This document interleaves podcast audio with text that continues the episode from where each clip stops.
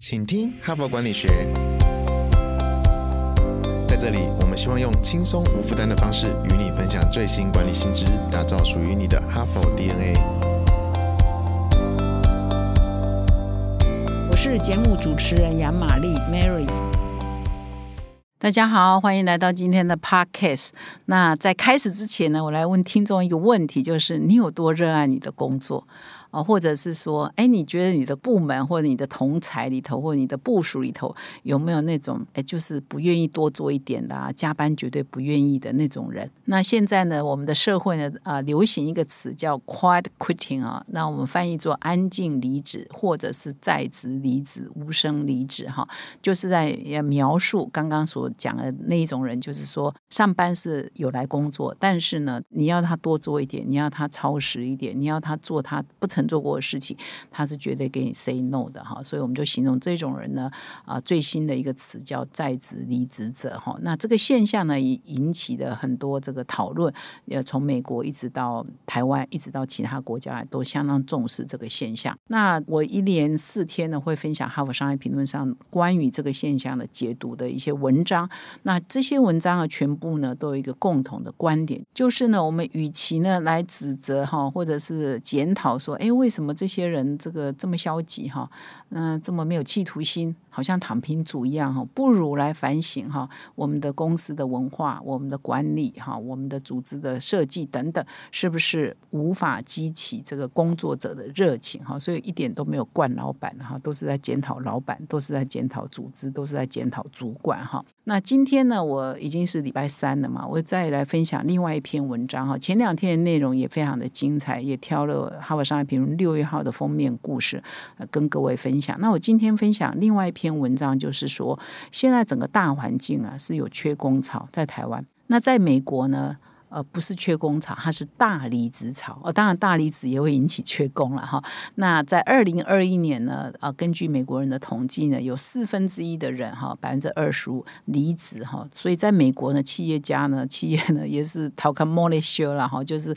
你这个离职率太高了嘛哈，所以他们就叫做离职潮。那到底应该怎么面对这个状况呢？那现在又碰到这个 quitting 这个价值观的改变哈，工作呃态度的改变。那所以企业应该怎怎么面对呢？哈，所以我今天要分享这一篇文章呢，叫做《这个想留住人才，从优秀的到职计划开始》。也就是说，从这个员工进到公司的第一天开始，要我们都通常呃很多企业都有一个潜规则嘛，要试用三个月哈。但是从这个人到职的那一天开始，他的到职计划其实你就要好好的设计哈。这个设计的好哈，到职计划整个九十天的这个流程呢做得好呢，员工的留任率哈。都会大大的提高很多哈，所以这是我们在缺工的情况之下，我们从那个员工来的第一天开始，你就要好好的照顾他，他留下来的机会呢是会更高的哈。那我今天要分享的这篇文章的作者呢，是有两位哈共同作者。那这两个作者都在同一家公司服务。那这家公司呢，我是不熟悉的，我不知道我们有相关背景的朋友会不会知道哈？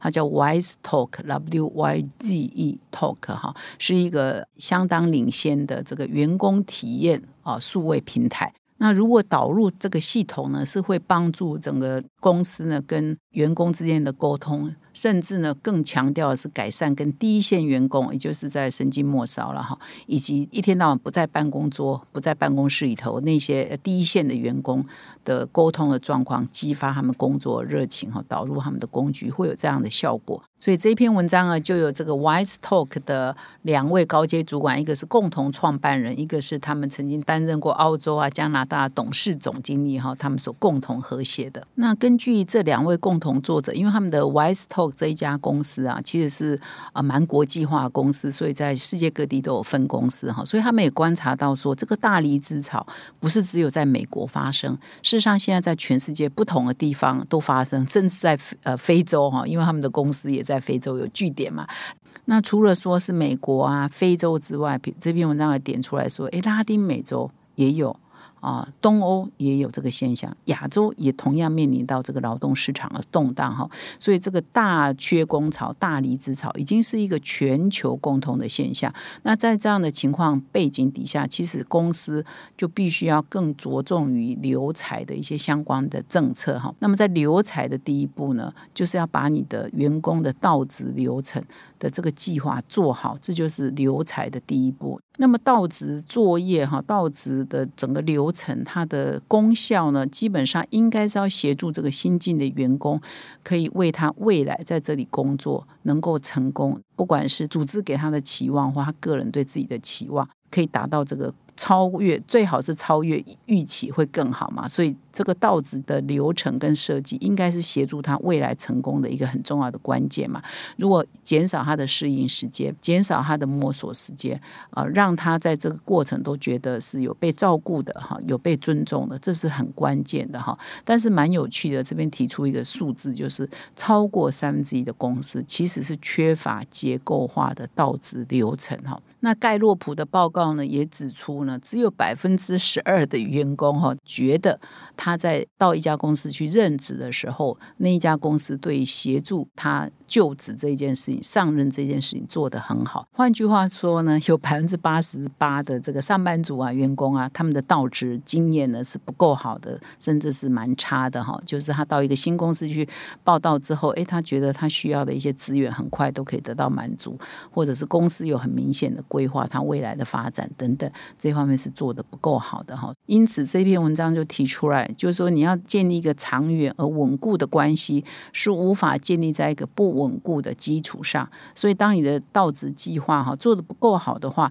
你就是一个不稳固的基础嘛。所以你要改善这个你的公司的人才留任的情况，因此呢，就必须要从改善员工的道职体验开始做起嘛。换句话说，就是员工进到公司第一天开始啊，你就要做好这个呃员工的照顾以及规划的相关的事情，你才有办法让这个员工跟着你长长久久嘛。那这边也提供一些数字供各位做参考哈。这文章也提出来，就是如果你的公司呢有正式的到职计划呢，新任员工的留任率呢可能会提高到百分之五十哦，啊，提高百分之五十。那同一个团队的生产力呢也会提高百分之六十二。那盖洛普的到职报告呢也指出说，拥有正向到职体验的员工，他觉得他到了新职位做好准备，并且可以得到支持的可。可能性呢，会比其他员工高出三倍哈。换句话说，因为他有正向的到职体验，所以增加了他们对工作的信心，也增加他对这家公司的信心。那如何做好这个道职流程的规划跟设计呢？这里也提供了三大重点哈。第一个重点呢，你要成功的设定明确的目标跟衡量指标。换句话说，这个员工一进来，你就要让他很清楚的知道他的目标是什么，以及我们要怎么衡量他，我们要怎么评估他哈。他要一开始就很清楚。那在这个架构底下呢，就涵盖了四个 C 哈，这四个 C 呢，你也必须让这个新进员工蛮清楚的。第一个是说，哎，compliance，第一个 C 是 compliance，也就是说，我们这个行业或者我们这个公司或者我们这个部门有哪些法规是必须要遵守的哈，或者是一些道德、一些伦理啊，一些公司的规定啊，比如说你一定不能接受贿赂啊，你不能接受不当的这个招待啊等等哈，这就是 compliance 有哪些法规哈？你比如说我们出版业，你不能比如说剽窃。别人的作品啊，你不能抄袭啊，等等，这些都是跟每一个行业或每一家公司或每一个部门要遵守的一些法令啊，哈，就是我们基本的伦理与道德哈，以及法规，这是第一个 C。第二个 C 呢，就是说公司的文化哈，我们的 culture 是怎样哈。第三个 C 就是我们的 connection 哈，我们的这边的连接性。那这里呢，应该是指说，诶，比如说你是在 A 部门嘛，那我们公司可能还有其他什么什么什么相关的部门，要对公司的组织的文化跟关系搞清楚。那同时呢，跟这个工作相关的。关系人哈，可能也要让他很很清楚，也就是你的 connection 的脉络哈，这个有没有一个人际的脉络，或者是一个工作的从属也好，或者是伙伴好这种关系啊，要把它确定清楚，也要让这个人知道说，你有比如报账的问题，你应该找谁啊？啊，比如说哪些。客户的联络的问题，你应该找谁协助等等，那把那个 connection 讲清楚了哈。那第四个 C 呢是 clarification，也就是明确哈，非常的明确，就是你跟他讲的这些事情呢，都要很明确厘清哈，就是不要有太多的模糊空间了哈。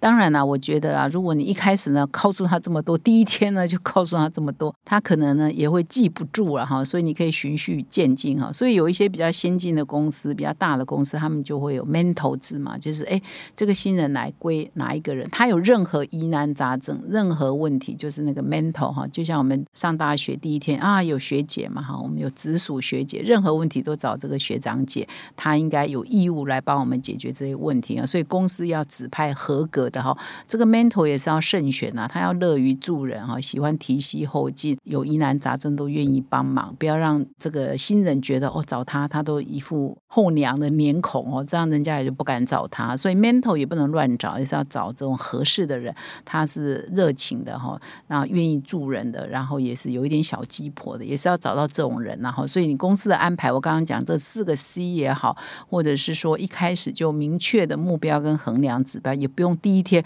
全部告诉他，这是一个渐进的过程。但是你要让这个员工知道说他的目标是什么，以及他有困难可以找谁，这是蛮清楚的，必须要界定好的。那这里呢，讲了第二个啊，道职流程的设计呢，重点是成立一个多部门的道职团队哈，就是一个新人来，他并不是说哎，人资跟他接触，或他直接上司跟他接触，事实上他是有一个纵向的，也有一个横向的连接哈。纵向连接说，哎，他的主管的主管的主管，最高层应该要认识他嘛哈，甚至这家公司的 CEO 都要固定的跟所有的新人呃对话，来提提看我们这公司成立的目的啊，我们的。愿景，第一个是横向的连接，说，哎，他必须要跟跨部门的同事也要合作啊，也有伙伴关系啊，所以他也要跟跨部门的团队认识，所以你怎么样打造一个？多部门的道子团队，横向、纵向哈，都连接起来，甚至说，哎，不同部门的所有的新人都把它组合起来，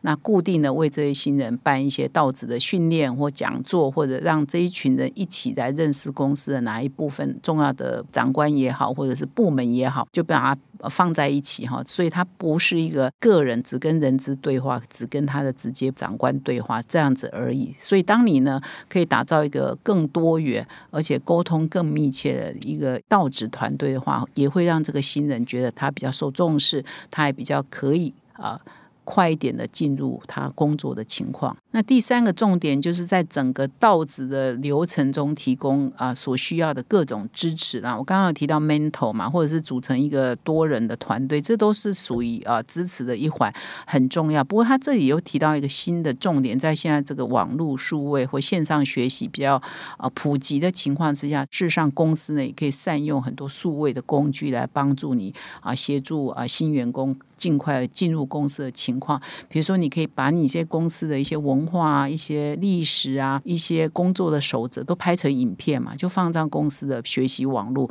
这些员工呢，就自己上去看。其实你也不用花一个时间特定的规定，大家几点几分哪一天啊都来上这个课，可以可以让你这个协助员工的这个过程可以更弹性哈，更符合现在数位的时代。所以，人资部门也好，或各部门主管也好，应该把这个到职的新鲜人他需要了解的相关的一些事项，都放在数位的平台上，可能是影片哈，可能是文件，最好是影片是最好的。那我们这个人资或者是主管是可以集合说，哎，这个员工到底是看了，假设说规定他看十支，那我们是可以集合嘛？因为现在都有 record 嘛，就哎，这个员工有没有看啊？看了每一支有没有看完，还是只看了最前面的三分之一哈？都是会留下数字。的哈，所以你也可以用这样的过程来集合员工啊，到底有没有落实该做的那些受培训的项目。所以，当这个道职计划培训的整个流程做完的时候，结束的时候，其实你就拥有一组非常完整的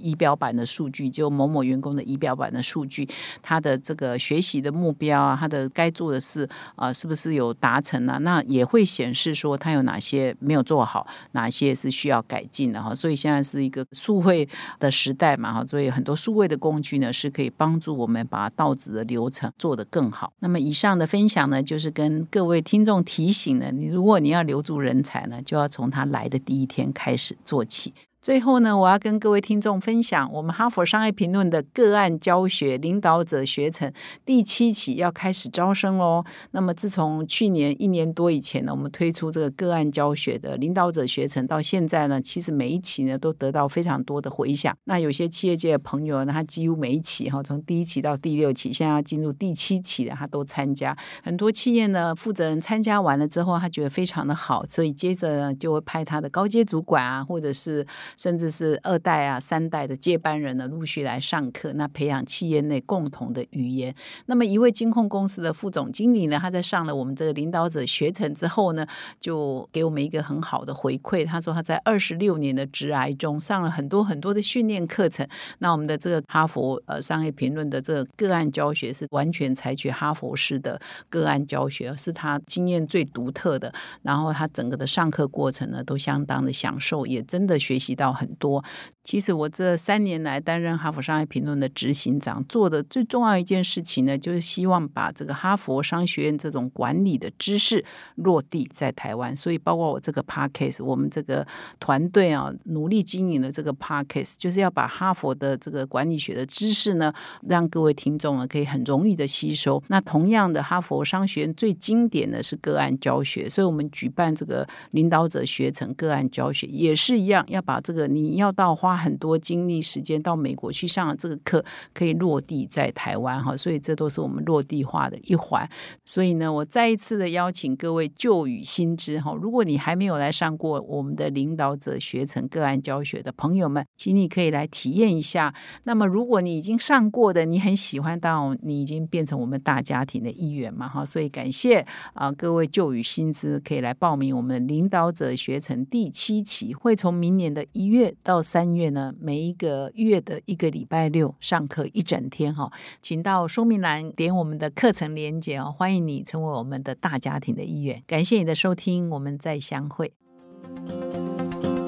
现在就注册 HBR 数位版会员，每月三篇文章免费阅读，与世界一流管理接轨，阅读更多管理大师的精彩观点。现在就开始。